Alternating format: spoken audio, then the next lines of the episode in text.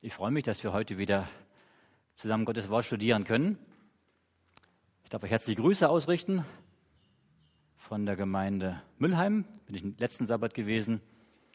Ich kann euch herzliche Grüße ausrichten von der Gemeinde in Athen. Bin ich vor drei Wochen, vor zwei Wochen gewesen. Ja. Und äh, ja, auch noch von Österreich. Da bin ich auch noch gewesen zwischendurch. Ja. Ich war zwar nicht in der Gemeinde dort in Kärnten, aber doch dort ähm, am Mattersdorfer Hof, dort bei der TGM Missionsschule. Ich möchte mit euch heute an, in der Predigt über ein wichtiges Thema nachdenken, über das Thema der Bibel, Gottes Wort. In den letzten Wochen, wo ich so umhergereist bin und auch öffentliche Vorträge gehalten habe, habe ich gemerkt, wie wichtig es ist, dass wir Gottes Wort lesen. Ihr müsst euch mal vorstellen, in Athen, Athen ist eine Stadt, ungefähr fünf Millionen Einwohner. Und wenn man da oben auf der Akropolis steht, das ist ziemlich im Zentrum von Athen, und sich so umblickt, dann sieht man in alle Richtungen bis zum Horizont nur Häuser. Und fast keine Bäume. Es gibt hier und dort mal ein paar grüne kleine Gärten, aber sonst alles nur Häuser. Und wenn man in den Straßen Athens ist, da guckt man alles nur Häuser, Häuser, Häuser. Wenn man sich die Menschen anschaut, natürlich bei der Akropolis sind viele Touristen, aber sonst, die Menschen in Athen, die sind ein bisschen anders. Die meisten, ungefähr die Hälfte von ihnen, ähm, sind orthodox, aber die orthodoxe Kirche ist dort, naja, wenn sie zum Gottesdienst gehen, dann haben sie ein paar Liturgien, aber die haben keine Predigt, die kennen die Bibel nicht und die Menschen kennen, kennen sie überhaupt nicht aus in der Religion. Die wissen nur so ein paar, paar orthodoxe Traditionen, aber die kennen die Bibel nicht. Weil die Bibel nicht verkündigt wird, sie wird nicht gelehrt, sie wird nicht gelesen. Und da habe ich gedacht, wie gut haben wir es doch, dass wir die Bibel haben und dass wir sie auch lesen. Und dass wir auch bei uns im Gottesdienst einen Teil haben, wo wir selbst die Bibel studieren zusammen wo wir auch die Woche über hindurch studieren können und uns dann austauschen. Und auch in der Predigt über Gottes Wort, die Bibel etwas hören, was man versteht, nicht nur irgendwelche Gesänge und Liturgien. Meine Lieben, die Sabbatschule, die erste Stunde Gottesdienstes ist so wichtig. Das ist, das ist so etwas, äh, da lernen wir am meisten. Das ist der wichtigste Teil in dem ganzen Gottesdienst, die Sabbatschule. Ja, die Bibel. Die andere Hälfte der Griechen ist säkular. Das heißt, viele haben ein bisschen mehr Geld ähm, und die haben dann eine schöne, schöne Yacht im Hafen. Also wenn man da durch den Hafen geht, da staunt man nur. Ich hätte immer gedacht, Griechenland geht schlecht in der Finanzkrise, geht es auch. Die, die Mittelschicht, die sinkt immer mehr ab. Die Menschen haben immer weniger Geld, Arbeitslosigkeit über 20 Prozent. Und, äh, aber es gibt viele Reiche, die immer noch reich sind. Und da gibt es 20, 30, 50, 100, 200 Boote, riesengroße Schiffe so, 20, 30 Meter lang, ja, Millionen Werte. Und jeder hat so sein Boot, hat da so sein, sein gutes Leben, seine Siesta. Das ist so die andere Hälfte der Griechen, die die Hauptsache gutes Leben, auch die, die, die Mittelschicht auch. Ja, Hauptsache gutes Essen, meine Siesta und mein, es, es geht mir gut. Mit Gott machen sich keine Gedanken. Bibel auch nicht. Ich habe mich gefragt, wie kann man diese Menschen erreichen?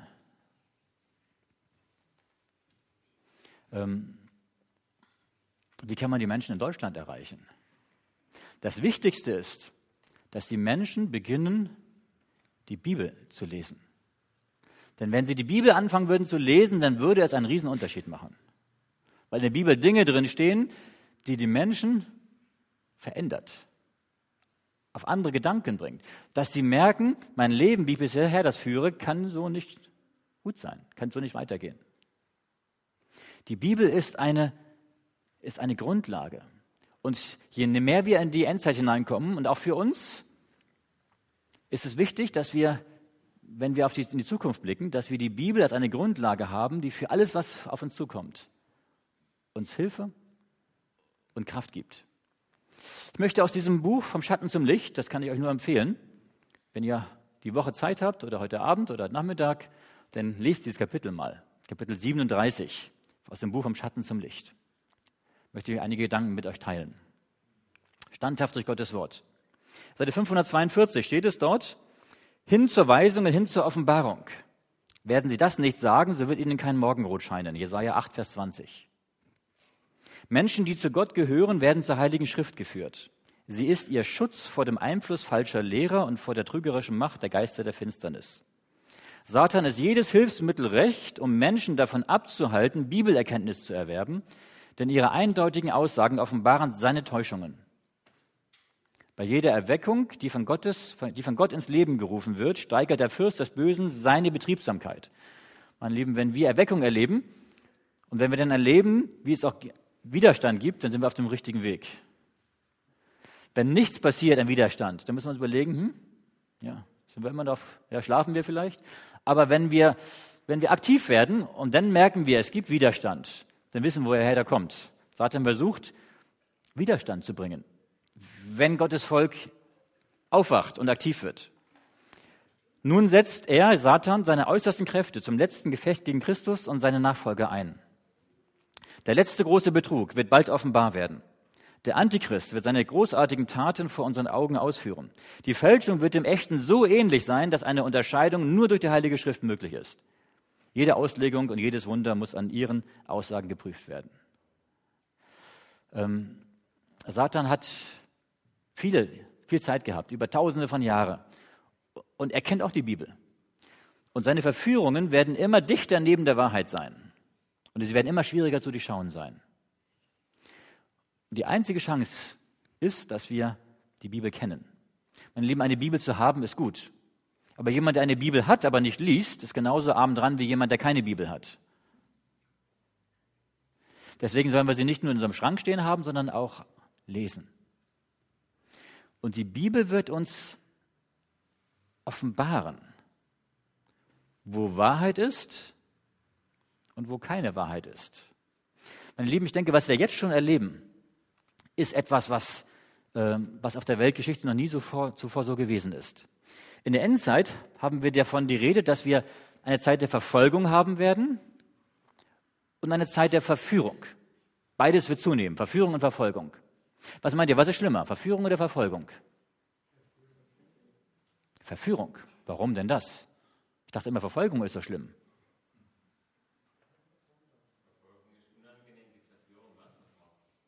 Verfolgung ist unangenehm und selbst wenn sie uns unseren Besitz nehmen, selbst wenn sie unser Leben nehmen würden, aber wir haben die Gewissheit der Auferstehung. Wir haben das ewige Leben, haben wir gerade heute Morgen darüber gesprochen. Aber wenn wir verführt werden, erstens merken wir es manchmal gar nicht und zweitens, es kann sein, dass wir durch Verführung unser ewiges Leben verlieren. Und das ist das Schlimmste überhaupt. Das Entscheidende ist, dass wir am Ende dabei sind, wenn Jesus wiederkommt, dass wir bei, zu den Geretteten zählen. Und deshalb ist es wichtig, dass wir die Verführung erkennen. Wer sich bemüht, allen Geboten Gottes zu gehorchen, wird angefeindet und ausgelacht werden. Der letzte große Kampf wird genau wie der erste große Kampf über Gottes Gesetz gehen. Denn was Gott sagt, ist das, was Gottes Charakter ausmacht. Gottes Gesetz ist ein Ausdruck seines Charakters. Und Satan hat im Himmel Gottes Charakter in Zweifel gezogen und auch Gottes Gesetz in Zweifel gezogen. Und das wird auch der letzte große Kampf sein. Es wird um die Frage gehen, brauchen wir die zehn Gebote noch? Ja oder nein? Und die letzten, auch die letzten Gesetze, die hier in, diesem, in, in der ganzen Welt nachher kommen werden, werden über die Frage gehen, es werden Gesetze sein, die gegen Gottes Gebote sind. Weil Satan versucht, Gottes Gebote außer Kraft zu setzen. Sogar öffentlich durch Gesetze. Und wir brauchen Gottes Hilfe. Ohne Gottes Hilfe können wir nicht die Endzeit durchstehen. Wir können uns, wir können die vor uns liegenden Prüfungen nur bestehen, wenn wir Gottes Willen verstehen. Und zwar so, wie die Bibel es sagt. Auch in der Offenbarung haben wir das Thema Anbetung ist als das zentrale Thema. 28 Mal wird die Anbetung erwähnt. Die richtige Anbetung und die falsche Anbetung. Und hinter der Anbetung steht die Frage, wer ist mein Herr? Und Anbetung hängt zusammen auch mit der Frage, wem diene ich, wem folge ich, wem gehorche ich. Entweder Gott, seinem Wort und damit auch seinem Gesetz oder folge ich dem Antichristen und menschlichen Geboten und menschlichen Traditionen. Deswegen sollen wir Gott so folgen, wie es die Bibel sagt. Es gibt heute viele Christen, die sagen, naja, ich meine schon ernst und ich will Gott schon folgen, aber sie wollen Gott so folgen, wie sie sich, das selbst ausdenken in ihrem Herzen oder wie das ihre Kirche ihnen sagt. Aber Gott wird am Ende nicht fragen, hast du auch alle Gebote deiner Kirche treu befolgt? Nein, wird er nicht fragen. Er wird auch nicht fragen, hast du alles gesagt, alles getan, was dein Pastor gesagt hat? Wird er auch nicht fragen. Er wird fragen, hast du mein Wort gelesen? Und hast du das getan, was in meinem Wort steht? Hast du meinen Willen getan? Und den Willen Gottes können wir nur tun, wenn wir natürlich auch mit Gott, zu Gott eine Beziehung haben, wenn wir mit Gott leben, wenn wir ihn in unser Leben eingelassen haben. Nur durch die Bibel können wir stehen bleiben, sicher stehen bleiben. Schon Petrus und Johannes haben gesagt, wir, wir wollen Gott mehr gehorchen als den Menschen. Natürlich sollen wir den menschlichen Gesetzen auch gehorchen, aber in dem Moment, wo sie Gesetze erlassen, die gegen Gottes Gesetz sind, müssen wir Gott mehr gehorchen als den Menschen. Und die Bibel sagt, es gibt eine Stunde der Entscheidung, die vor uns liegt. Es gibt ein, ein, ein, eine Stunde des, der Verführung, wo Satan erscheinen wird als Engel des Lichts und wo er die ganze Menschheit verführen wird. Und er wird genauso erscheinen, wie, wie Christus damals aussah. Er weiß ja, wie er aussah. Und wie viele Zeichnungen, viele Bilder von ihm damals. Und dann wird er sagen, ich bin Christus. Und dann wird er wird er salbungsvolle Worte sprechen und er wird sehr, sehr mild sprechen, er wird Leute heilen und er wird sagen, ja. Und, und dann wird er sagen, aber hier, komm, ich habe was geändert, jetzt müssen wir Gottes Gebote nicht mehr halten, jetzt müssen wir den Sonntag haben als, als den Tag der Ruhe jetzt. Ich habe hab den Plan geändert. Ja. Und die Menschen werden sagen, ja, wunderbar, hier haben wir es ja, er sagt es ja. ja. Sie werden glauben, es ist Christus. Ja. Die Frage ist, stehen wir mit beiden Beinen auf dem Felsen des Wortes Gottes? Haben wir einen Grund unter den Füßen? Sind wir darauf vorbereitet, für Gottes Gebote und den Glauben Jesu eine klare Haltung einzunehmen? Das Kennzeichen der Gläubigen finden wir in Offenbarung 14, Vers 12. Schlag bitte einmal auf, Offenbarung 14, Vers 12.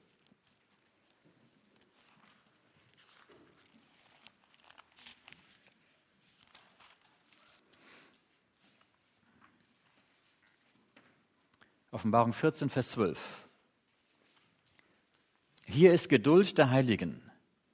Hier sind, die da halten die Gebote Gottes und den Glauben an Jesus. Das hier ist, sind drei Kennzeichen der Gläubigen der letzten Zeit. Wir haben davor beschrieben, dass die drei Engelsbotschaft die Menschen warnt davor, den falschen Gott anzubeten, den falschen Weg zu gehen und auch das Mahlzeichen des Tieres anzunehmen. Das heißt, ein, ein Gesetz anzunehmen, was gegen Gottes Gebote geht. Und das Kennzeichen der Gläubigen ist, erstens, sie haben den Glauben an Jesus, sie haben eine Beziehung zu Jesus. Sie vertrauen ihm. Und zweitens, sie halten seine Gebote. Und wo finden wir seine Gebote? In der Bibel natürlich, die zehn Gebote. Sie halten alle zehn Gebote. Und sie haben die Geduld, die Treue, das Ausharren. Das heißt, das ist das, worauf es am Ende ankommt. Dass wir Gott treu bleiben, ausharren. Auch wenn die ganze Welt einen anderen Weg geht. Aber die Mehrheit war nicht immer auf der richtigen Seite. Christus sagte seinen Jüngern voraus, dass er nach Jerusalem gehen wird, dass er dort leiden wird, dass er sterben wird. Und er hat ihnen auch gesagt, ich werde nach drei Tagen auferstehen. Was haben sie mit diesen Informationen gemacht? Petrus sagte zu ihm, es widerfahre dir nur nicht, auch die anderen Jünger haben das nicht geglaubt. Warum haben sie Jesus nicht geglaubt? Hat er nicht immer die Wahrheit gesprochen?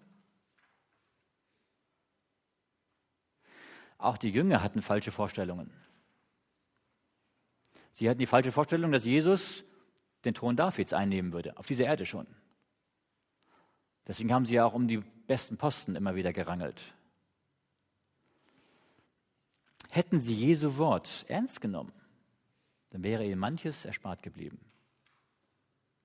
Sie haben die Voraussagen Jesu, die Prophetie Jesu, haben sie nicht verstanden und nicht geglaubt und nicht umgesetzt. Die Jünger, Jünger konnten es nicht glauben. Als die Zeit der Prüfung kam, waren sie unvorbereitet. Und das heißt dann, als Jesus gefangen genommen worden ist, Sie liefen alle weg. Und Petrus hat ihn sogar noch verleugnet.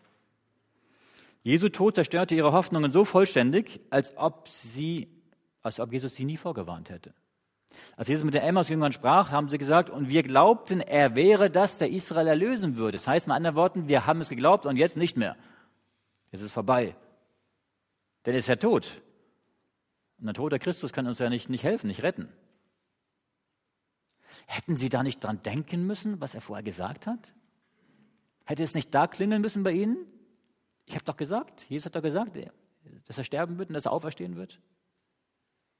Erst hinterher, nach seiner Auferstehung, haben sie daran gedacht, dass Jesus ihnen das vorausgesagt hat. Aber manchmal sieht man, dass, dass wir Menschen manchmal blind sind. Wir sind blind, weil wir in unserem Denken, in unseren Gefühlen so eingeschränkt sind.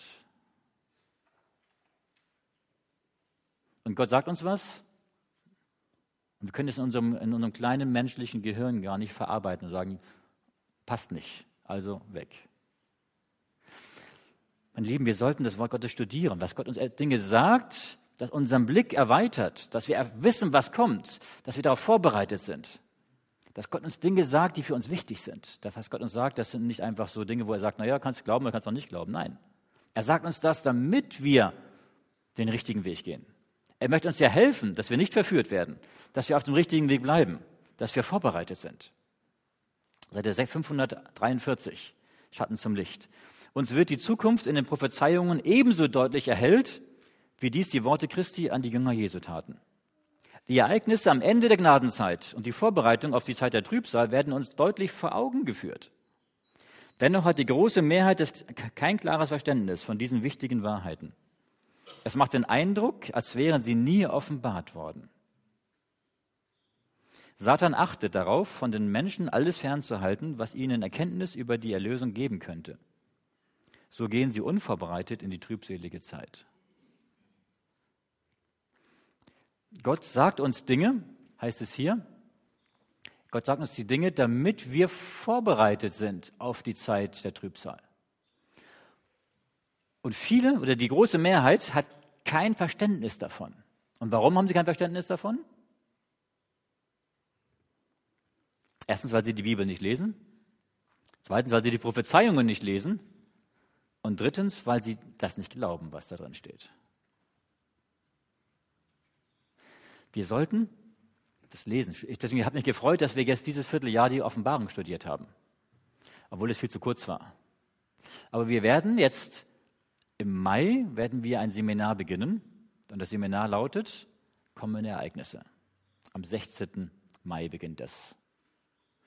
Und ich darf euch herzlich einladen dazu, mitzumachen. Warum? Weil wir hier studieren werden, was hat Gott uns vorausgesagt in der Bibel und auch durch den Geist der Weissagung über die letzten Ereignisse. Damit wir nicht unvorbereitet sind. Natürlich, das können wir gemeinsam studieren, das werden wir auch. Das sind 15 Abende über die Endzeit über kommende Ereignisse. Natürlich soll es auch nur dazu, dazu dienen, dass wir dann auch angeregt werden, zu Hause alleine zu studieren oder in kleinen Gruppen. Ja. Satan versucht uns davon abzuhalten, das zu studieren. Warum? Weil er weiß, wenn wir nicht die richtigen Informationen haben, dass, wir denn, dass er dann mit uns leichtes Spiel hat. Aber wenn wir wissen, was Gott uns sagt und darauf darauf achten, dann kann Gott uns auch führen, den richtigen Weg. Wir haben in Offenbarung 14 diesen Engel, diese drei Engel, die mitten durch den Himmel fliegen. Der erste Engel, zweite Engel und dritte Engel. Das ist die letzte Botschaft Gottes an diese Welt, die drei Engelsbotschaft. Und Gott möchte, dass jeder Mensch diese Botschaft beachtet, dass jeder Mensch davon hört. Und ich weiß noch, als ich jetzt in Athen die, äh, die Vorträge hatte, da habe ich ähm, in den ersten Abenden gesprochen über die Finanzkrise, über die griechische Finanzkrise auch. Und die Griechen haben sich gefreut, dass endlich mal jemand ihnen sagt, was so eigentlich der Hintergrund ist von, ihren, von ihrem Dilemma, von ihren, seit sechs Jahren liegt die Wirtschaft der Griechen am Boden. Ähm, und auch über Prophetie, über Daniel 2 und über, über andere Dinge so. Und dann habe ich am letzten Abend, am Freitagabend, am letzten öffentlichen Abend, über die drei Engelsbotschaft gesprochen. Über diese Botschaft. Und es war bei diesen Vorträgen war ein, ein orthodoxer Priester dabei. Ähm, der kam am ersten Abend schon. Und dieser Priester, der hat mit seiner Kirche selbst ein bisschen Schwierigkeiten. Er ist sehr gläubig äh, und er greift seine eigene Kirche an, weil er sagt, die anderen, die meisten anderen, die sind alles nur, nur Heuchler. Die tun nach außen hin so und die, die, die machen ihre Zeremonien, aber die glauben gar nicht richtig. Ähm, er ist zwar sehr stark verhaftet in seinen orthodoxen Traditionen, aber die Verkündigung hat er doch gut geheißen. Er war begeistert davon. Und am letzten Abend habe ich darüber gesprochen und da war alles dabei. Die Dreieingelsbotschaft, da war die Schöpfung dabei, der Sabbat dabei und alles. Und am Ende haben wir ihn gefragt, und wie, wie stehen Sie jetzt dazu? Sagt er, war alles richtig. Stehe ich überall dahinter. Gott hat auf einmal durch die Prophetie ihm Schritt für Schritt die Augen geöffnet. Wir dürfen für diesen Mann beten, ähm, dass er weiter offen ist für Gottes Wort, dass, dass er die Prophetie versteht. Und die Prophetie ist der Schlüssel, auch die Dreingelsbotschaft, der Schlüssel, dass die Menschen Gottes letzte Botschaft in dieser Welt erkennen, dass die Menschen ihr Leben Gott übergeben, dass sie die biblische Wahrheit erkennen. Alle sollten die Prophetie studieren. Sie sollten verstehen, was das Mahlzeichen des Tieres ist. Die meisten Menschen verschließen ihre Ohren vor der Wahrheit. Sie wollen die Wahrheit nicht hören. Und sie wenden sich lieber erfundenen Geschichten zu. Das ist schon vorausgesagt in der Bibel. Paulus sagt in 2. Timotheus 4, Vers 3 und 4, denn es wird eine Zeit kommen, da sie die heilsame Lehre nicht ertragen werden, sondern nach ihren eigenen Gelüsten werden sie sich selbst Lehrer aufladen, nach denen ihnen die Ohren jucken und werden die Ohren von der Wahrheit abwenden und sich den Fabeln zukehren. Das heißt, was ist der Grund, warum sich die Menschen selbst Lehrer aussuchen? Der Grund ist, dass sie die heilsame Lehre nicht ertragen. Heilsame Lehre. Das heißt, das ist die biblische Lehre und die ist heilsam. Was heißt denn heilsam? Heilsam heißt, dass sie uns heilt. Aber heilen heißt auch, dass es vielleicht manchmal auch, Medizin kann manchmal auch ein bisschen bitter sein, ne? Aber sie heilt uns, sie hilft uns. Aber sie wollen das nicht, weil es vielleicht unangenehm ist. Die Menschen wollen lieber etwas hören, wo, wo jemand ihnen sagt, ist alles in Ordnung, ist alles gut. Fabeln. Also wenn ich manchmal so manche Predigten heute hört, die in den Kirchen oder auch, auch an manchen Gemeinden gehalten werden, dann muss man sagen, Paulus Voraussage hat sich, erfüllt sich heute vor unseren Augen. Es werden Geschichten erzählt, aber die Bibel im Mittelpunkt wird immer seltener. Meine Lieben, deswegen ist es wichtig, dass wir unsere Ohren nicht von der Wahrheit abwenden, sondern dass wir uns von den Farben abwenden und der Wahrheit zuwenden. Diese Zeit ist jetzt da. Interessant ist Ellen White das schon vor 120 Jahren geschrieben hat. Und wenn es vor 120 Jahren schon so war, was soll man denn heute erst sagen? Die Wahrheit ist unbeliebt, weil sie sich nicht nach, nach, dem, nach den Wünschen eines sündigen Herzens vereinbaren lässt. Ja. Es ist nicht nur die Wahrheit der Bibel, auch andere Wahrheiten. Ich habe manchmal den Eindruck, dass unsere Politiker auch nicht mehr so wahrhaftig sind, wie sie mal waren. Und wahrhaftig heißt, dass eigentlich die Politiker das Beste für ihr Volk wollen. Dass die Politiker Entscheidungen treffen nach dem, was wahr ist, was richtig ist, was gut ist. Manchmal hat man heute den Eindruck, dass die Politiker nur nach dem gehen, was, was die Menschen hören wollen. Wie, der, wie, die, wie der Bibeltext auch, nach denen ihnen die Ohren jucken. Und wenn Wahlkampf ist, erst recht. Wenn Wahlkampf ist, dann reden die Menschen so, wie die, dann reden die Politiker so, wie die Menschen das hören wollen. Und wenn der Wahlkampf vorbei ist, dann ist das wieder vergessen, was sie vorher gesagt haben. Was kümmert mich das Gesetz von gestern? Sagen sie dann. Wenn jemand heute mal die Wahrheit sagt, ist es auch in den Medien unbeliebt. Aber Gott will eine Gruppe von Menschen haben, die die Bibel als Norm für ihr Leben und für, ihr, für, und für die Lehre achten. Gott wird Menschen haben, die wirklich für ihn da sind, die wahrhaftig sind, in ihrem persönlichen Leben wahrhaftig sind, aber auch die Wahrheit der Bibel festhalten und hochhalten. Seite 543, 44 in dem Buch vom Schatten zum Licht. Weder die Meinungen von Gelehrten, die Schlussfolgerungen der Wissenschaft oder Glaubensbekenntnisse und Beschlüsse von Kirchenversammlungen, zahlreich und uneins wie die Kirchen, die sie vertreten, noch die Stimme der Mehrheit sollten alleine oder gemeinsam als Beweis für oder gegen irgendeinen Glaubenspunkt betrachtet werden. Bevor eine Glaubenslehre oder ein Grundsatz angenommen werden kann, sollten wir ein so deutliches, so spricht der Herr, zur Begründung verlangen. Was ist die Grundlage für unseren Glauben? So spricht der Herr. Man könnte auch sagen, es steht geschrieben. Wenn Jesus gefragt wurde, was hat er meistens gesagt? Was steht geschrieben? Was liesest du? Und dann haben die Leute geantwortet und dann meistens hat er gesagt, ja, siehst du, ist doch schon die Antwort. Ja. Und dann haben die Leute nachgefragt. Und dann hat er erklärt. Aber er hat aus der Bibel erklärt. Die Bibel, es steht geschrieben. Deswegen, wenn wir Seminare haben und jemand, auch heute Morgen, wenn jemand, wenn wir ein Symbol auslegen wollen und wir wollen das Symbol verstehen und jemand sagt, das Symbol heißt, hat die und die Bedeutung. Was ist die Frage? Wo steht das? Als ich in Österreich war und dort habe ich eine Woche lang unterrichtet über, über, über die Offenbarung. Und natürlich haben wir auch die ganze Offenbarung, fast die ganze Offenbarung durchstudiert. Und das habe ich am ersten Tag angefangen, ihn einzubläuen. Ich habe ihnen bestimmt jede zehn Minuten dieses, diesen Satz gesagt. Und am Ende hat jemand gefragt, was möchtest du, wenn du jetzt gehst, was soll bei unseren Köpfen zurückbleiben? Was sollen wir gelernt haben von der Woche? Da habe ich gesagt, natürlich, ich soll vieles gelernt haben, aber ein Satz ist der wichtigste Satz. Und der lautet, wo steht das? Wo steht das? Wir müssen die Bibel kennen. Wir müssen wissen, wo die Bibeltexte sind und die Bibel lesen. Und wenn, um sie zu kennen, müssen wir sie lesen. Und ich empfehle euch nicht nur die Bibel zu lesen, sondern auch Texte auswendig zu lernen. Ich muss sagen, als ich Kind war und Jugendlicher war, fiel mir das noch ein bisschen leichter als heute.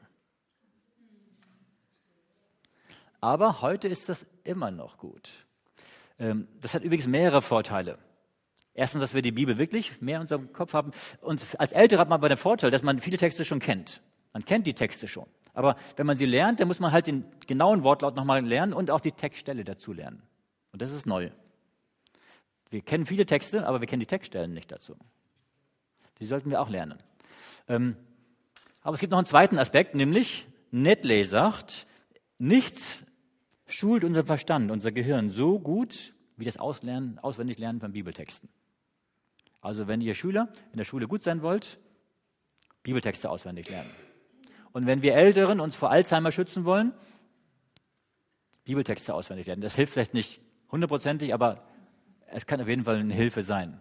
Bibeltexte auswendig lernen. Da war eine Frau, es gibt noch einen dritten Aspekt, warum es wichtig ist. Da war eine Frau, die hat immer zu ihrem Pastor gesagt, in Afrika war das. Ähm, es, es, lohnt sich nicht, dass ich Texte auswendig lerne. Ich vergesse sie sowieso so schnell wieder und dann vertane Zeit. Und dann sagt der Pastor zu ihr, ich habe hier einen Korb, bitte bring mir vom Brunnen Wasser. Und sagt sie, das, das geht nicht aus dem Korb, das Wasser bleibt nicht drin. Er sagt, doch, mach das. Gut, sie ist hingegangen, hat Wasser eingefüllt, kam wieder zurück, bis sie beim Pastor wieder war, war nichts mehr drin. Hat sie gesagt, siehst du, habe ich doch gesagt, ist nichts mehr drin. Ich dachte, ist doch, ist doch egal, mach's nochmal. Geht nochmal, Wasser rein, bis sie da ist, war alles wieder draußen. Sagt, du machst es ein drittes Mal.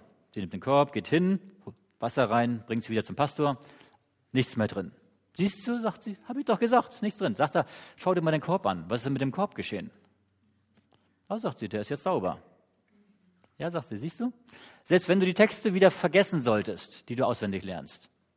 Aber wenn du sie lernst, wenn du dich damit beschäftigst mit der Bibel, dann wird das dein Herz reinigen, dann wird dein Herz sauber dadurch. Es lohnt sich. Auch die Texte zu lernen, auch wenn wir sie wieder vergessen sollten. Ähm, es gibt noch etwas. Warum vergessen wir so schnell wieder? Wir vergessen deswegen so schnell wieder, weil wir tausend Informationen haben, die auf unser Gehirn einströmen. Und unser Gehirn ist nicht mehr in der Lage, alles zu verarbeiten und die Dinge zu behalten. Wir leben in einer Zeit, wo man die Dinge, die man aufnimmt, nur noch zur Kenntnis nimmt aber nicht mehr versucht zu speichern. Weil wir irgendwo unsere Sachen überall abspeichern und irgendwo doch wiederfinden können. Ähm, deswegen sollten wir versuchen, manchmal, wenn wir Texte auswendig lernen, die Anzahl an Informationen ein bisschen zu reduzieren. Und dann ist unser Kopf wieder frei. Wieder frei, auch für Gottes Wort. Satan versucht, dass wir uns auf Menschen anstatt auf Gott verlassen. Bischöfe, auf Pastoren, auf Theologieprofessoren. Ich weiß noch, in Athen, dieser orthodoxe Priester, er war mit allem einverstanden, was ich gepredigt habe, nur mit einer einzigen Sache nicht. Am vierten Abend habe ich darüber gesprochen, dass die Bibel die alleinige Grundlage unseres Glaubens ist. Und da hat er dann gesagt, nein, nein, nein, nein, das, das kann nicht sein, die Kirche. Die Tradition der Kirche ist die Grundlage und nicht die Bibel. Ähm, darüber haben wir dann ein bisschen diskutiert. Aber ähm, ich hoffe, dass er an diesem Punkt dann auch noch das erkennt. Auf jeden Fall hat er meine Verkündigung aus der Bibel zugestimmt. Ja? Ähm, aber er hat auch gesagt, nein, die Kirche steht über der Bibel. Und natürlich, wenn jemand dabei bleibt auf Dauer, wird er dem Wort der Bibel nicht die Bedeutung zumessen, die, er, die sie eigentlich braucht die es eigentlich hat. Wenn er die Gedanken dieser Leiter steuert, wenn Satan die Gedanken dieser Leiter steuert, kann er dadurch die Massen von Millionen Menschen beeinflussen. Deswegen versucht Satan gerade die Leiter auf einen Weg zu bringen, der auf dem falschen Weg ist. Übrigens, das versucht er in allen Kirchen. Zur Zeit Jesu war es auch so. Jesus, Satan versucht, die Leiter, die religiösen Führer von Jesus abzuwenden. Die hohen Priester und die Obersten haben Jesus abgelehnt. Das Volk war begeistert von ihm. Sie wussten es eigentlich besser. Die hohen Priester und die Schriftgelehrten wussten, dass Jesus ein Prophet ist und sie wussten auch, dass er Gottes Sohn ist. Der Tote auferweckt. Das Volk war gewohnt, auf die Stimme der Priester und der Schriftgelehrten zu hören. Und deshalb verwarfen sie am Ende, das ganze Volk, die Mehrheit des Volkes, Jesus ihren Erlöser. Was meint ihr, was wäre geschehen, wenn die Priester und Obersten Jesus angenommen hätten? Sie haben ja versucht, die ganzen dreieinhalb Jahre gegen ihn ihren Einfluss geltend zu machen. Und trotzdem war sein Werk so ungewaltig, so gewaltig. Ähm, was wäre passiert, wenn sie zugestimmt hätten? Was meint ihr, dann wäre eine, eine Erweckung geschehen, eine Weckung, die die Welt noch nie gesehen hat.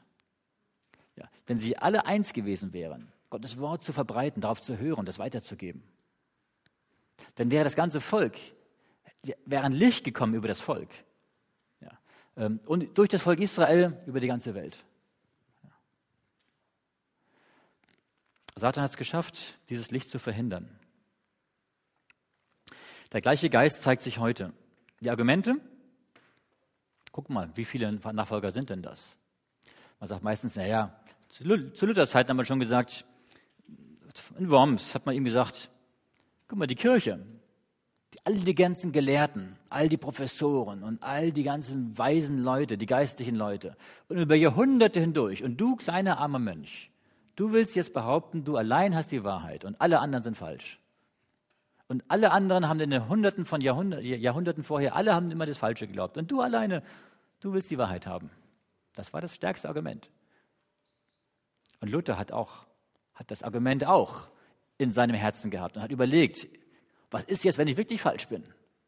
Ja, welchen Einfluss hat das? Aber dann hat er in Gottes Wort wieder Frieden gefunden, hat gesagt, Gottes Wort ist wahr und nicht die Menge an Päpsten und die Menge an Kardinälen und an Kirchen, Kirchenkonzilien ähm, ist entscheidend, sondern das Wort. Ihr Reichtum. Ähm, es ist interessant, dass eigentlich der jetzige Papst immer so tut, als ob er arm wäre. Ne? Und er sagt immer, die Kirche muss, muss allen, den Armen Gutes tun. Natürlich ist auch gut, den Armen Gutes zu tun. Hat er ja auch recht. Aber äh, wisst ihr, wie die, wie die Besitzverhältnisse im Vatikan aussehen? Die Bischöfe und die Priester besitzen nichts. Auch sonst, die die, die privaten Bischöfe und Priester haben keinen eigenen Besitz. Oder wenn sie welchen haben, dann zerfällt der nach ihrem Tod an die Kirche zurück, weil sie ja nicht verheiratet sind. Es gibt nur eine Person, der alles gehört. Und das ist der Papst. Dem Papst gehören sämtliche Besitztümer der katholischen Kirche. Das bedeutet, der Papst ist der reichste Mann der Welt. Wenn übrigens dann immer so die ganzen, die ganzen Listen von den reichsten Menschen der Welt rauskommen, ich wundere immer, warum der Papst nicht dabei steht. Denn ähm, denn es gibt natürlich die, die Geschäftsleute, ja, die, die Aldi-Brüder oder, oder von, von Microsoft oder wer auch immer da, ne, oder der, der Zuckerberg, die da immer ganz oben stehen. Ähm, aber eigentlich müsste, der Papst ist noch viel reicher als all die ganzen. Wenn man sämtliche Besitztümer der Kirche zusammenzählt, dann ist der Papst mit weitem Abstand der reichste Mann der Welt. Und ich frage mich, wenn er sagt, die Kirche sollte doch den Leuten das, das, den Armen das Geld geben, er könnte doch von heute auf morgen den gesamten Besitz der Kirche auflösen und den Armen geben, oder? Warum macht er das nicht? Warum? Ganz einfach, weil Reichtum, weil Geld Macht bedeutet. Und wenn die Kirche nicht mehr reich wäre, dann hätte die Kirche auch keine Macht mehr. Und so war es im Mittelalter schon gewesen und so ist es bis heute. Die Popularität und die Vertreter der Wahrheit sagen sie, guck mal, die sind nur klein, die sind arm, unpopulär, weltfremder Glaube. Das sind irgendwelche Extremisten. Und in der letzten Zeit werden diejenigen, die die Bibel noch ernst nehmen, als Fundamentalisten, als, Extrem, als, als Extreme und als Fanatiker abgestempelt werden. Die Frage ist, ob wir, ob wir immer noch zu Jesus stehen, zu Gottes Wort stehen. Die Kirche versucht, die Gewissen der Menschen zu beherrschen zum Beispiel die römisch-katholische Kirche. Sie sagt nämlich, nur die katholische Kirche hat das Recht, die Bibel auszulegen, die Bibel zu verstehen und auszulegen. Natürlich, hat, äh, früher haben sie gesagt, die Menschen dürfen deswegen die Bibel gar nicht besitzen, damit sie gar nicht erst auf die Idee kommen, die Bibel selber zu lesen. Ähm, aber das können sie heute nicht mehr, weil das, jeder kann eine Bibel kaufen. Deswegen sagen sie heute, okay, die Bibel lesen darfst du schon, aber du darfst sie nur durch die Brille der Kirche lesen. Das heißt, du darfst sie nur so interpretieren, wie die Kirche das vorgibt. Und jede andere Interpretation ist automatisch falsch. Das heißt, sie sagen, wir sind die Grundlage der Wahrheit, während die Bibel sagt, die Bibel ist die Grundlage der Wahrheit. Auch viele Protestanten nehmen nur die Lehren ihrer Kirchen an und nicht das, was die Bibel sagt. Interessant ist, dass der Protestantismus ja als Grundlage hat die vier Solas. Und ein Sola ist Sola, Sola Scriptura, allein die Schrift. Und alle Protestanten sagen, dass die Bibel die alleinige Grundlage ihres Glaubens ist. Das ist ihr Bekenntnis, aber sie tun es nicht. Das heißt, viele Protestanten haben die Grundlagen ihrer Kirche oder viele Lutheraner von Martin Luther und gehen nicht mehr auf die Bibel, sondern auf ihre Tradition zurück.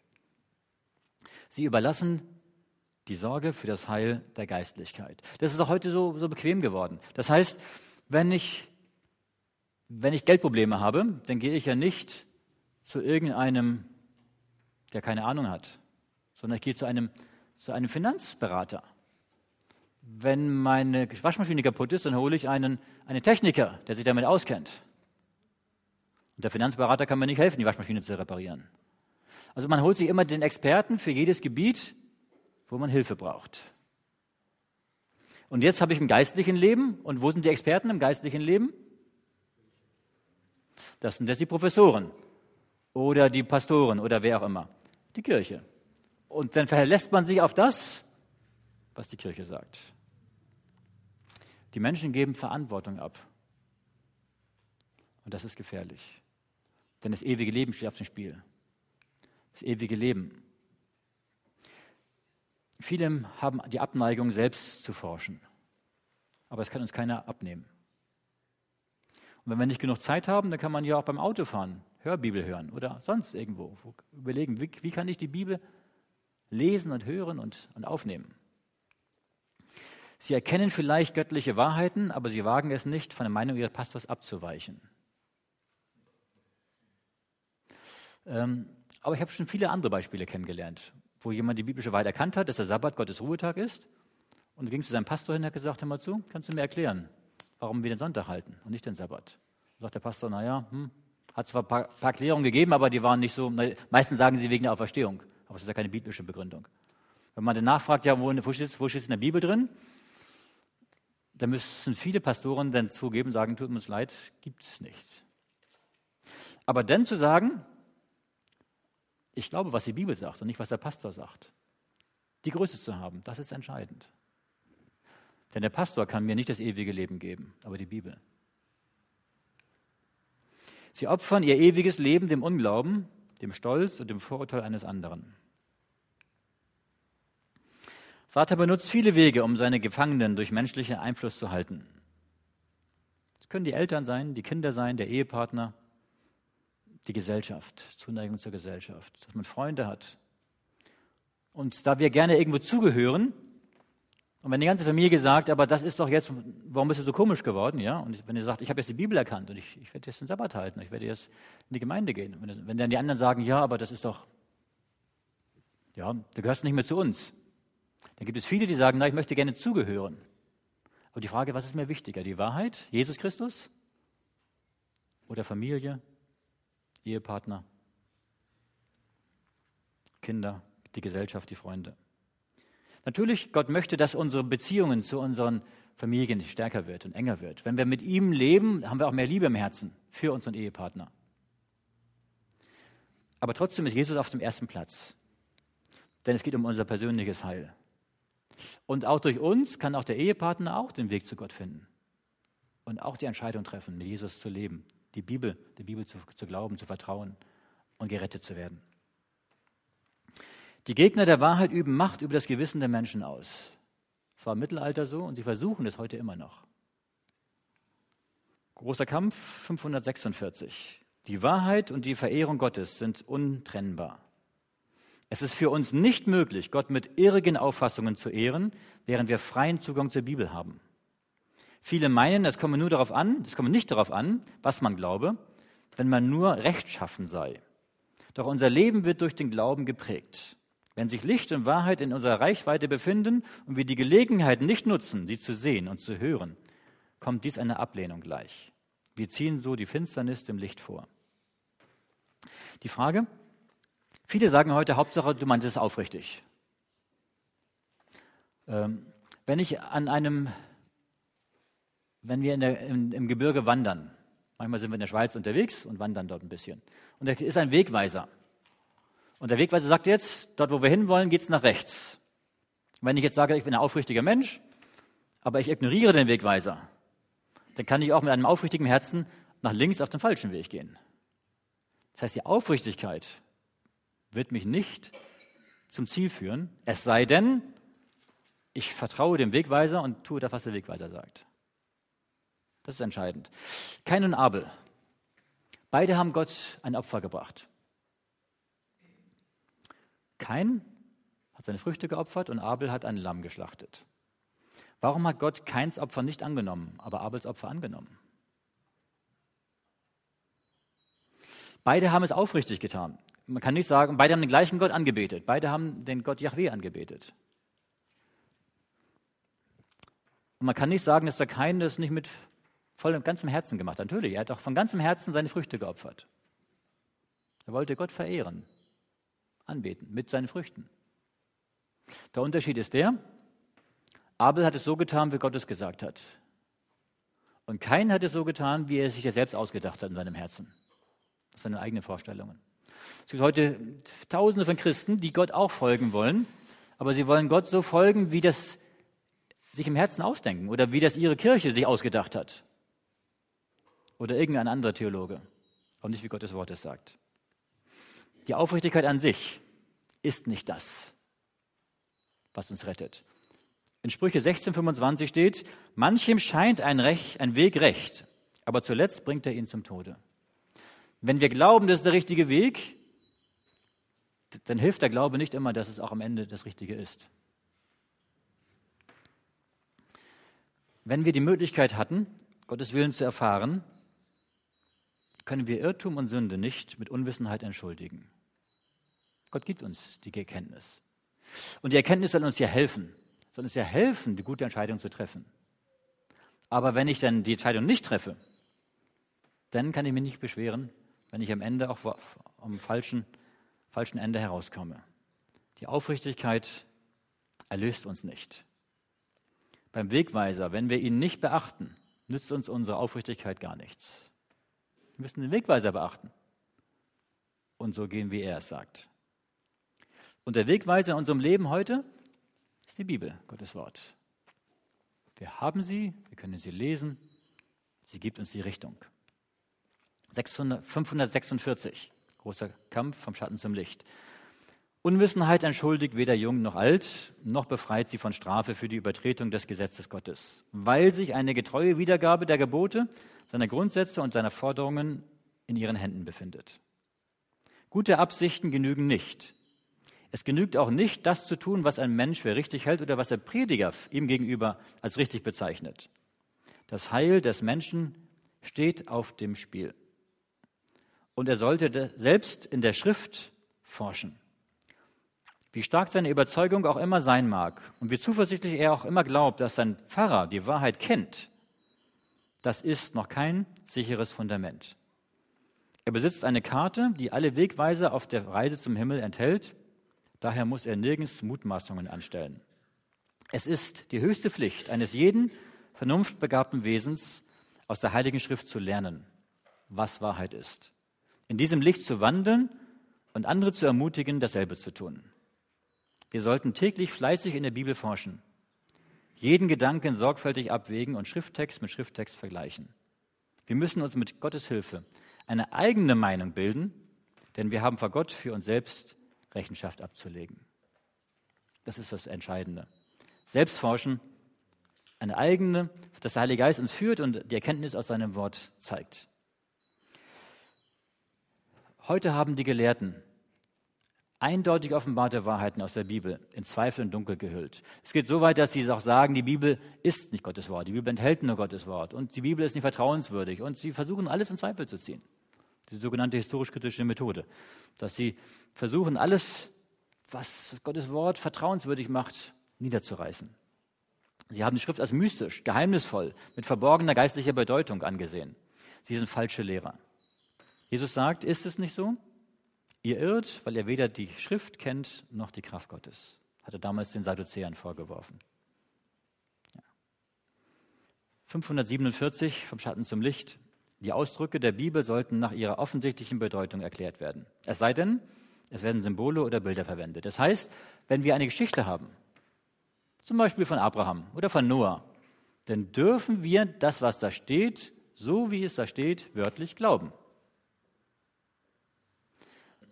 Das Problem ist, dass dann viele Wissenschaftler anfangen zu sagen, naja, es kann ja nicht gewesen sein und hier und das, das geht ja nicht und warum eine Sinnflut und auf der ganzen Welt. Das, und fangen sie an, das anders erklären zu wollen. Wir dürfen das so glauben, wie es da steht. Selbst wenn die Wissenschaft versucht, und was das Gegenteil zu beweisen, das ist immer in der Schöpfung. Da steht, dass Gott in 24 Stunden sieben Tage lang die Welt geschaffen hat. Und heute versucht man uns zu erklären, ja, das müssen lange Zeiträume gewesen sein. Denn die Evolution zeigt uns doch, die Wissenschaft zeigt uns doch, dass das so. Nein, das sind alles nur Theorien. Wir dürfen das so glauben, wie es da steht. Wenn Gott allmächtig ist, dann kann er auch in einer Sekunde die ganze Welt schaffen. Und er hat sie aber jetzt in sechs Tagen geschaffen. Wir dürfen das, was da steht in der Bibel, so als historisch feststehend annehmen und glauben, dass es so gewesen ist. Denn wenn wir anfangen, hier abzustreichen und hier abzustreichen, dann können wir am Ende alles streichen. Woher wollen wir wissen, dass Jesus überhaupt gelebt hat und dass er überhaupt für uns gestorben und auferstanden ist? Und dann ist die ganze Erlösung hinfällig. Die Bibel ist und bleibt die Grundlage. Johannes 7, Vers 17 sagt Jesus, wenn jemand dessen Willen tun will, Gottes Willen tun will, wird er inne werden, ob diese Lehre von Gott ist oder ob ich von mir selber ausrede. Hier liegt der Schlüssel. Viele Menschen sind verwirrt, weil es über bestimmte Bibeltexte verschiedene Auslegungen gibt. Sagen sie, wie kann ich dann die Wahrheit wissen? Der eine sagt so, der andere sagt so und der dritte sagt wieder was anderes. Und deswegen sagen sie, da fange ich gar nicht erst an. Jesus sagt, wenn wir Gottes Willen tun wollen und wenn wir auch bereit sind, uns von Gott führen zu lassen, uns von Gott korrigieren zu lassen, dann wird Gott uns auch seine Wahrheit offenbaren. Der Heilige Geist führt uns. Und ich bin überzeugt, wenn alle Christen die Bibel nehmen würden ist egal welche Konfession, oder selbst von anderen Religionen, wenn sie die Bibel nehmen würden und würden darin lesen und würden mal ihre eigenen Vorurteile und Vorgedanken versuchen mal auszuklammern und Gott bitten, dass er ihnen zeigt, was die Bibel sagt, dann würde der Heilige Geist alle zur gleichen Wahrheit führen, denn es gibt nur eine Wahrheit. Das Problem ist nur, dass die Menschen das nicht tun. Und wenn sie die Bibel lesen, dann lesen sie die nur aus der Brille ihrer Kirche und sagen, das kann aber so nicht gemeint sein, das müssen wir aber so verstehen. Deswegen geht es auch nicht darum für uns als Adventisten, dass wir jetzt die adventistischen Lehren verteidigen. Auch wir sollen die Bibel nicht lesen durch die Brille der adventistischen Lehren, sondern der Heilige Geist offenbart die Wahrheit. Und wenn unsere Lehren, die wir haben, richtig sind, dann wird der Heilige Geist auch durch das Studium des Wortes Gottes uns daran bekräftigen. Und wenn es Korrekturen geben müsste, dann wird er uns auch die Korrekturen zeigen. Die Bibel ist die Grundlage. Das ist wichtig. Und unsere Bereitschaft, uns dem unterzuordnen. Wenn die Menschen die Bibel wörtlich nehmen würden, wenn es keine Irrlehrer gäbe, dann könnten Abertausende die Wahrheit erkennen und gerettet werden. Aber Satan versucht ihnen, das auszureden, das wegzutun, wegzuschieben. Wir sollen deswegen den Verstand einsetzen, uns Gott unterordnen, wie die Kinder. Dass wir uns Gott unterordnen und Gott akzeptieren. Die Schwierigkeiten in der Bibel nicht durch weltliche Methoden, durch die Wissenschaft überwinden. Wenn ich einen Text mal nicht verstehe, was mache ich dann? Okay, dann kann ich nachschauen, was sagt der Kontext, die Verse davor, die Verse danach. Ich kann Paralleltexte anschauen. Ich kann, ich kann jemanden fragen in der Gemeinde. Ähm, und wenn ich überall keine Antworten kriege, dann kann ich auch erstmal sagen, den Text verstehe ich jetzt nicht, lasse ich stehen, vielleicht verstehe ich den später mal. Ich habe schon manche Texte einfach stehen lassen und irgendwann habe ich den erkannt, später, wenn mein Verständnis größer geworden ist. Manche Texte werden wir, denke ich, erst im Himmel verstehen. Ja. Wichtig ist, dass wir von Gott abhängig sind, dass wir beten, eine betende Abhängigkeit von Gott haben. Eine demütige, lernbereite Einstellung. Sonst vernebeln böse Engel unseren Verstand. 548. Die Bibel sollte nie ohne Gebet studiert werden. Der Heilige Geist allein kann uns das Verständnis für die Bedeutung der Aussagen schenken, die leicht zu verstehen sind, oder uns vom Verdrehen schwer verständlicher Wahrheiten abhalten. Das ist der Heilige Geist, der macht das. Natürlich können wir uns auch gegenseitig helfen dabei die Bibel zu verstehen. Aber es geht immer um das Wort. Das muss im Mittelpunkt stehen. Im Psalm heißt es, öffne mir die Augen, dass ich sehe die Wunder an deinem Gesetz. Gottes Gesetz ist gut, positiv. Wir haben Wunder darin. Es ist schön zu sehen. Oft erscheinen Versuchungen, 548, unüberwindbar, weil sie uns wegen Vernachlässigung des Bibelstudiums und des Gebetes nicht mehr sofort an die Verheißung Gottes erinnern können und weil wir Satan nicht mit biblischen Waffen entgegentreten. Wenn wir die biblischen Verheißungen im Kopf hätten, dann könnten wir, wie Jesus steht geschrieben, antworten. Deswegen sagt der Psalmist, ich behalte dein Wort in meinem Herzen, damit ich nicht wieder dich sündige. Die Bibel hilft uns, dass wir nicht sündigen. Wenn wir die Bibel Studieren im Herzen haben, ist sie eine Kraftquelle. Jesus sagt, der Tröster, der Heilige Geist, wird den mein Vater senden wird in meinem Namen, der wird euch an alles lehren und euch an alles erinnern, was ich euch gesagt habe. Deswegen, in der Zukunft werden die Grundpfeiler der Wahrheit erschüttert werden. Deswegen sollten wir die Bibel nicht mit kritischem Geist lesen, sondern mit vertrauensvollem Geist. Satan verführt die Ungebildeten mit Spott und die Gebildeten mit wissenschaftlichen Einwänden und philosophischen Argumenten. Das Ziel ist immer, der Bibel zu misstrauen. Hier noch ein Zitat. 549. Wir leben in der dramatischsten Zeit der Weltgeschichte. Ich denke, wir leben heute noch 100 Jahre später. Das, das Schicksal der jetzt lebenden Erdenbewohnern steht kurz vor der Vollendung.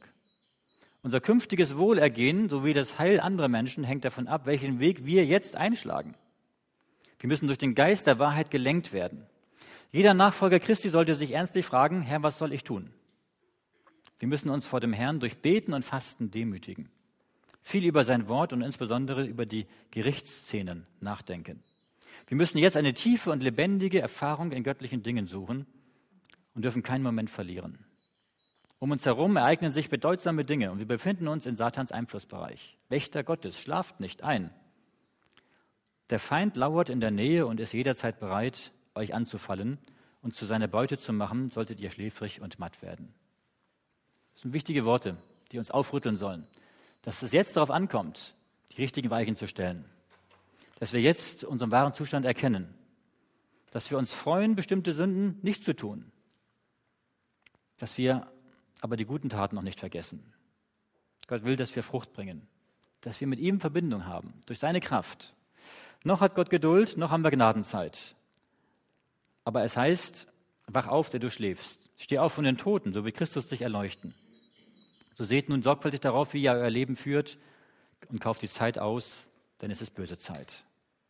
Gott ruft uns auf, dass wir sein Wort lesen, dass wir vorbereitet sind. Das überspringen wir jetzt mal. Wohl dem Menschen, der Weisheit erlangt und dem Menschen, der Einsicht gelingt. Der ist wie ein Baum an dem Wasser gepflanzt. Und wenn Stürme kommen, dann sind die Wurzeln am Boden, im Wasser und er kann Frucht bringen. Egal was geschieht. Wenn wir mit Jesus leben, dann bleiben unsere Blätter grün, weil wir mit ihm verbunden sind, weil wir einen Grund haben, weil wir mit Jesus leben. In der Zukunft werden Dinge auf uns zukommen, die uns auch ermutigen werden dass wir merken, wie Satan uns angreifen wird und hier und dort Dinge schiefgehen werden. Aber es muss uns nicht ermutigen. Entscheidend ist, wenn wir Jesus im Herzen haben, wenn wir Gottes Wort als Richtschnur haben, wenn wir sein Wort lesen, dann werden wir durch den Heiligen Geist geführt werden und einen guten Grund haben. Und wir werden stehen bleiben und Jesus sehen, wenn er wiederkommt. Meine Lieben, Gott möchte uns diesen Weg führen, diese Standhaftigkeit schenken. Ich wünsche uns dazu, dass wir diesen Weg mit ihm gehen. Amen. Himmlischer Vater, wir loben und preisen dich. Wir danken dir. Wir danken dir, dass du uns geschaffen hast und erlöst hast. Wir danken dir, dass du dich uns offenbart hast, dass du uns deine Wahrheit geschenkt hast, dass wir die Bibel, dein Wort haben dürfen. Hab Dank, dass wir in einem Land leben, wo wir die Freiheit haben, dein Wort zu kaufen, zu besitzen und zu lesen. Wir bitten dich, Herr, vergib uns, wenn wir zu wenig daran gelesen haben, wenn wir uns von anderen Dingen haben ablenken lassen. Schenk du uns die, die Zeit und die Motivation, dein Wort zu lesen. Öffne du mit deinem Heiligen Geist unsere Gedanken, unser Herzen, dass wir dein Wort verstehen. Schenk du uns durch das Lesen deines Wortes ein Fundament und eine Festigkeit im Glauben dass wir selber wissen und erkennen, wo wir stehen und was unser Glaube bedeutet. Herr, und wenn in der Endzeit und in der heutigen Zeit Satan mehr und mehr falsche Lehren bringt, gib dir uns die Gabe der Geisterunterscheidung, dass wir erkennen können, wo dein Geist wirkt und wo er nicht wirkt und wo deine Wahrheit ist und wo sie nicht ist. Wir bitten dich, dass wir dass wir, wenn wir dein Wort lesen, immer mehr dich kennenlernen und dich lieben lernen, dass du dich in deinem Wort dich uns offenbarst, dass wir deinen Charakter immer besser kennenlernen. Aber vor allen Dingen, dass wir auch vor dem, was kommt, geschützt sind. Wir bitten dich, dass wir durch das Studium deines Wortes und auch durch den Geist der Weissagung, dass wir dadurch dir näher kommen und vorbereitet sind auf die letzten Ereignisse bitten dich, segne du uns, lenke du unsere Gedanken und führe du uns den guten Weg. In Jesu Namen. Amen.